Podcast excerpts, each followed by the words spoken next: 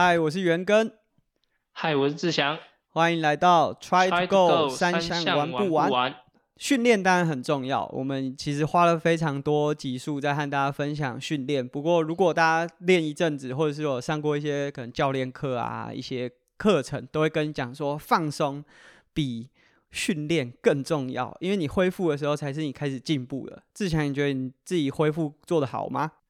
我觉得学生的时候其实恢复做的不错。我以前会很要求我自己，睡觉前半小时。就是不不用手机，然后在滚筒那边就是垫子嘛，然后再滚用滚筒至少半小时这样子，就是那那段时间，对啊啊，现在就没办法，现在甚至连有时候比完哎不练完习要伸展都没有没有空，因为我有时候就是课跟课中间有个一个半小时，然后可能做准备一下器材去跑个步，跑完步回来剩五到十分钟，然后就是在准备要上下一堂课，可能就是上课过程中学生在。在休息的时候，我会自己伸展拉筋一下啊，我觉得这是非常非常不好的的事情。就现在现在的的放松的方式很差，这个真的是无法避免。其实我觉得放松就是一件很特别的事情，它很重要，我们也知道，而且甚至我们都知道怎么做，但是有时候就是会想说啊。时间不够，那我还是把那些时间移到训练上面。不过呢，既然它是一件很重要的事情，我们还是要和大家分享。那志强可以先稍微和我们分享说，你自己平常啊，假设是时间充裕，然后有多余的余裕做放松的话，你通常用什么样的方式来放松？我自己在家里，我通常都是按摩，就是呃，我会用瑜伽球，就当然比如说滚筒来说，比如说下肢啊。的就大腿前后侧啊，然后小腿啊，那些这这边都会放松按摩，然后再来就是我最近就是可能电脑用很多，所以我的胸也会很紧，也会用按摩球来压在墙壁上，然后身体靠着，然后去压我的就是胸的部分这样子。那有一个我觉得很特别的，就是也是我去花莲的呃国风国中游泳队那边学到的，就是呃他们会用按摩球。然后可能用两个绑在一起，像像花生，对，有有些是有些是做花生球嘛，对，然后呃就会让它就是放在躺着放在颈后，然后去按一下你的脖子附近，然后当时我我不知道我们听楚，他说这样子可以可以放松你的中枢神经，然后可以让你的呃身体是放松的。那我我不确定我这个讲法对不对，但是我只要当我有一些空档的时候，我可能拿着按摩球，然后躺着按按我的。颈后，或是说耳朵后面旁边那边，然后再按到脖子跟到肩膀，那这边稍微松一下之后，我就觉得，呃，即使当天早上很早起，或者说呃当天的睡眠不是很多，那我就都会觉得说，呃，整个精神变很好，或者说那种疲劳感消除的感觉，会让呃整个精神来说提升提升起来。对，就觉得这个按摩除了像我们平常常做的那些四肢的按摩以外，我就会拿滚筒，呃，我拿。按摩球按一下我的脖子后面，对，可能就是比较特别的方式吧，就比较少看到有人会会会这样按，所以跟大家分享一下。嗯，这个我虽然不知道说它到底是不是对中中枢神经什么有帮助，不过呃，大家如果有头痛的话，大部分也都会发生在就是你的后脑勺下面有两个凸起来的骨头，它下面有就是接点，大概会是在那个地方。那其实用这不管是按摩球，或者是假设现在大家坐在一个背比较高的椅子，你可以把头往后仰，压在这个部位，其实也是蛮舒服的。然后是真的可以减少，假设你有头痛问题的话，是可以减少这个头痛的状况。然后我觉得这个放松啊，我自己就是真的蛮器材控的，就是虽然做的放松有点少，但是基本上大部分大家听过的器材，我应该都有。然后就是各种各样的放松器材，我都会想要尝试看看。那我觉得之前有一个很有趣的，就是有一次我们朋友群星他去呃，因为还在学生时期，然后在工厂按摩，然后按完之后，这个防护员就跟他讲说：“啊，你这个深层啊很紧，可是浅层都松松的。”然后我听到 我听到之后，我就说：“哦，这个很容易解释啊，就是以前。”训练都没有在放松啊，最近都没有训练，然后我们就这样跟他开玩笑。志强应该记得，因为那天我们好像一起吃早餐。对那这个按摩啊，其实是一个很不错的方式，不过当然它的成本可能会比较高啊。志强听说现在因为在准备二六，好像是有养成固定一周按摩一次的习惯，对不对？对，我就觉得固定，因为我刚刚有有分享，就是我的按摩是很不规律，就是伸呃伸展还有放松是很不规律的。回家现在也可能。可能只有五到十分钟可以可以按摩，所以我就特别排一天，可能周一或周日，然后可以让我的防护员来帮我进行比较深层的一些按摩，这样。嗯，因为我觉得按摩当然是一个很好的方式，但因为它成本比较高，你不太可能每次训练完都做。不过说真的，就如果是真正呃 pro 职业的选手，他们真的是每天都做。那他可以用呃不同的手法，然后不同的方式去把你。紧绷的肌肉啊，做一些解放。那放松。对，会会，例如说你的刚训练完之后，某些肌群特别紧绷，它可以利用不同的手法去做放松。但是其实按摩和伸展其实是两件事情，必须要并存的。你假设只做按摩，没有做伸展，其实你的肌肉没有达到拉伸的效果。放松大概只做了一半，那你如果只做伸展，然后都没有做按摩的话，很多肌肉紧绷的地方也没有办法真的完全的做到。志强，你自己在做这两件事情的时候，会一起操作吗？还是说，呃，你自己遇到的防护员会帮你做这件事情吗？呃，其实阶段不一样，就是呃，因为我前阵子换过防护员，然后就是呃，有些时候。在按之前，他可能觉得特别紧绷，会稍微轻轻微的伸展一下下，然后再按，按完之后再做一些局部伸展，对，然后有些可能就是直接按，按完之后再做伸展。所以我我自己觉得，如果是真的非常非常紧绷的话，你可以稍微微微的伸展一下，活动一下之后再做按摩，然后按完摩之后再再做一些比较深入一点的伸展。那假如是我自己按的话，我用滚筒。做完之后，我再做一个伸展，所以我的我自己做的顺序可能就是按完摩做伸展，然后呃运动完之后就都只有伸展，就没有做按摩，因为运动完之后全身都汗，所以我就不想要一直按摩，我就想做做伸展就好。嗯，我不知道这个顺序好不好，但我大部分都是这样进行。其实到底要先按摩还是先伸展？当然它有一些技术成分啊，我们也不是非常专业的防护员。但是为什么会讲说它是两件事情应该要并存呢？因为你可以想象，就是你现在一坨橡皮筋被搓揉在一起，这是你训练完之后的状态，就是你的可能像。长距离的跑步啊，或者骑完车之后，你的肌肉其实是会被破坏掉。那这时候你可以想象是这些橡皮筋搓揉在一起，好像打结这样子。那借由按摩的过程中，它可以有点像是把这些结解开来，然后我们再利用伸展的方式，把这个已经被梳理过的橡皮筋把它拉伸，然后达到放松的效果。那当然，其实它有很多不同的技巧或者是手法，我们就。之后如果有机会请到专业的防护员，再请他们和我们分享。但想要提醒大家的就是，很多人会只做按摩，因为按摩比较被动，然后很舒服啊。伸展是比较需要靠自己去操作的。但假设有些防护员，他们也可以协助你。但是大家应该都是比较喜欢按摩的，两件事情应该要同时进行。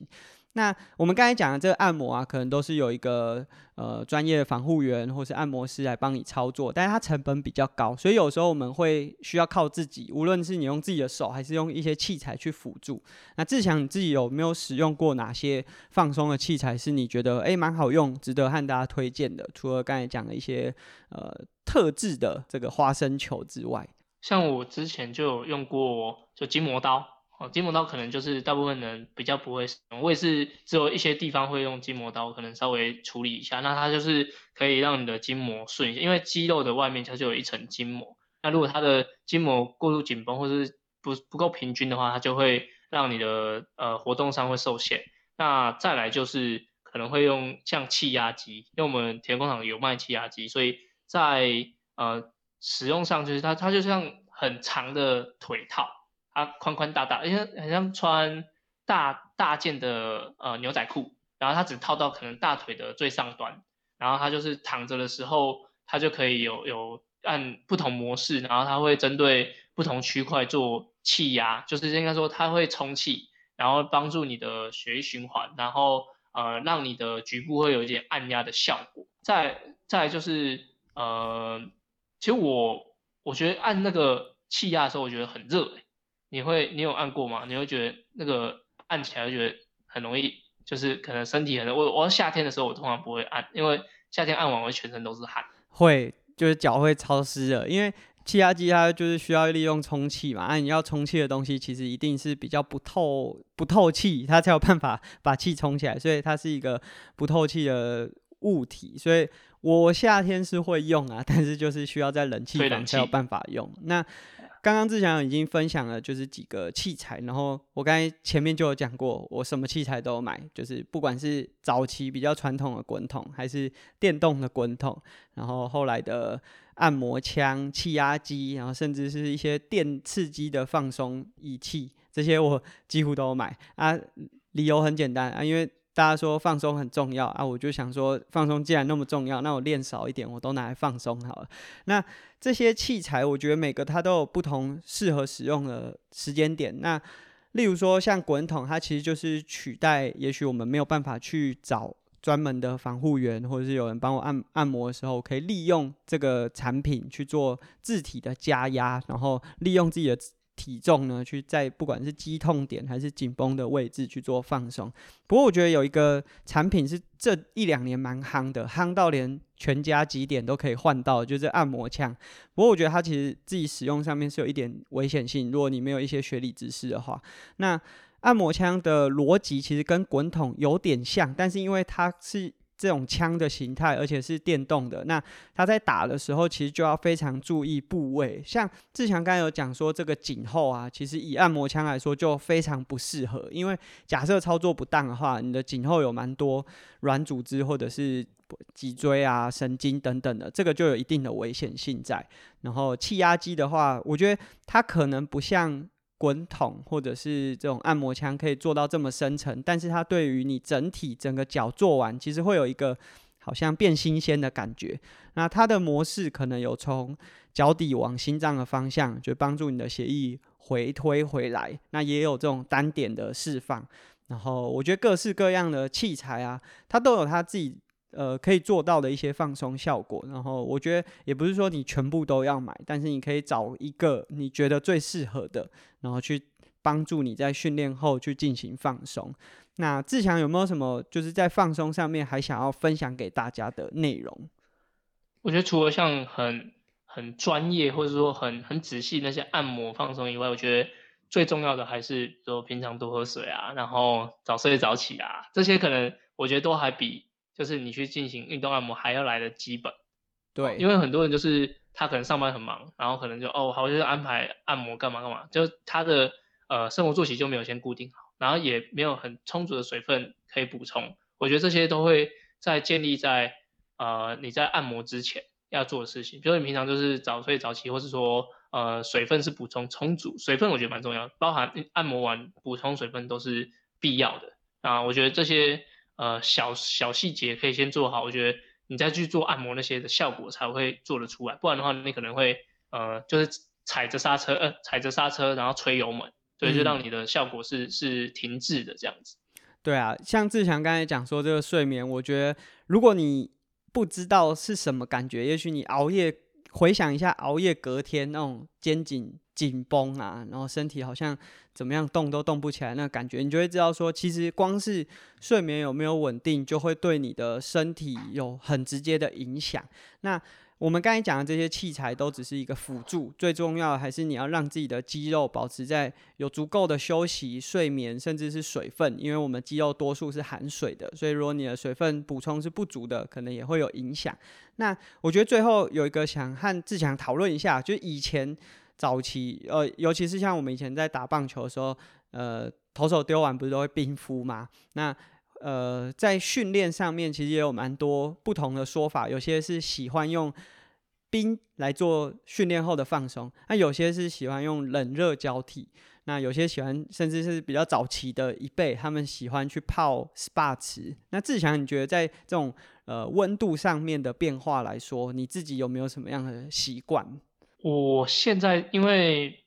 场地吧，就是目前没有什么地方可以做冰敷，我觉得冰敷比热敷还要难，就是你要拿到呃，比如说你要泡得到冰桶，或者说泡到有那种冷疗池，我觉得比较难。但我的经验是，假如说我有一个很连续性的比赛，现在像去年上一届那个全运会，我们就在桃园，就是我们第一天个个人赛比完，然后我们在隔就是那天的晚傍晚，我们还特别去找一个游泳池有冷疗池的，然后去泡一下冷水。然后帮助隔天的，就是当天恢复，隔天要比赛这样。我自己觉得，呃，心理层面有有提升啦，但我不知道身体状况 怎么样。对，那以热敷来说，像我最近其实都有在做热敷，就是我因为我的呃胫骨有点不太舒服，然后呃防护员跟我说，就是有点压力过大。那那他这个压力过大，你做做按摩，它的呃放松效果是就是比较没有那么好。那他说建议要泡一些温热水。那我最近是很常在泡温热水，就是可能会用个水桶，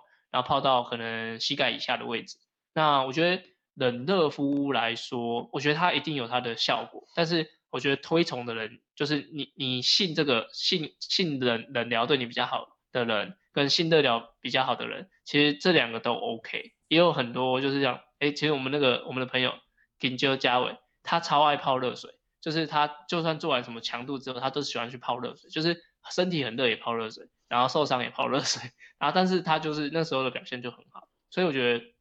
假如说你做起来是呃舒适，然后你你的习惯是这样，也许这个这方式就适合你。但是真正的比如说冷热敷交替或者什么的话，我觉得它的效果还是是有的。嗯，其实比较像信仰了。我们等一下再和大家分享这个心理上面。不过以冷热敷，其实这几年也不断的在调整这个。呃，学说啦，早期我们都会认为说啊，你假设训练完高强度啊，可能脚会酸痛啊。其实所有的红肿热痛都可能是因为发炎嘛。那因为你训练完之后高强度，肌肉一定会有一点发炎的状况，所以早期都会希望说啊，去泡冰水，然后让你的脚赶快减少这个痛的感觉，或者是不舒服的感觉。但是后来也发现到说，诶，其实这个红肿热痛也是身体在呃。通知说啊，我这边有可能有受损，需要做修复。那你如果利用这个冰或者是冷的感觉去阻断这个讯号的时候，说真的，我们的训练就是破坏再建设嘛。那你阻断这个通知之后，你的再建设的效果就会变得比较不好。所以。呃，这几年有一些训练的流派，或者说恢复的流派是比较不喜欢利用就是冰或者是冷的效果，然后比较长可能会用冷热交替或者是一些方式来帮助你在训练之后啊肌肉在再建设的时候有比较好的效果。不过刚才志强也讲到，就是恢复这个东西有点像信仰，其实无论是哪一种，它都没有直接的研究指出，例如说按摩。它虽然很舒服，可是也没有人可以呃拿出非常明确数据或者是学说说你有做按摩的就会比没有做按摩的运动表现来得好，所以一切都是心理，就是这个东西到底有没有办法让你觉得更舒服。如果有的话，那你就持续的维持这个方式，那也不必拘泥说啊哪个冠军选手都一定用什么方式在做恢复，在做呃放松。你只要找到一个你觉得做完之后对你下一次训练或是当下是更舒服的，我觉得都是一个很好的放松方式。那这是我们今天分享放松啊、按摩啊，或者是一些器材上面的使用。那希望对大家在训练之后的恢复有所帮助。那我们今天节目就到这边，下次见。Bye bye. Bye bye.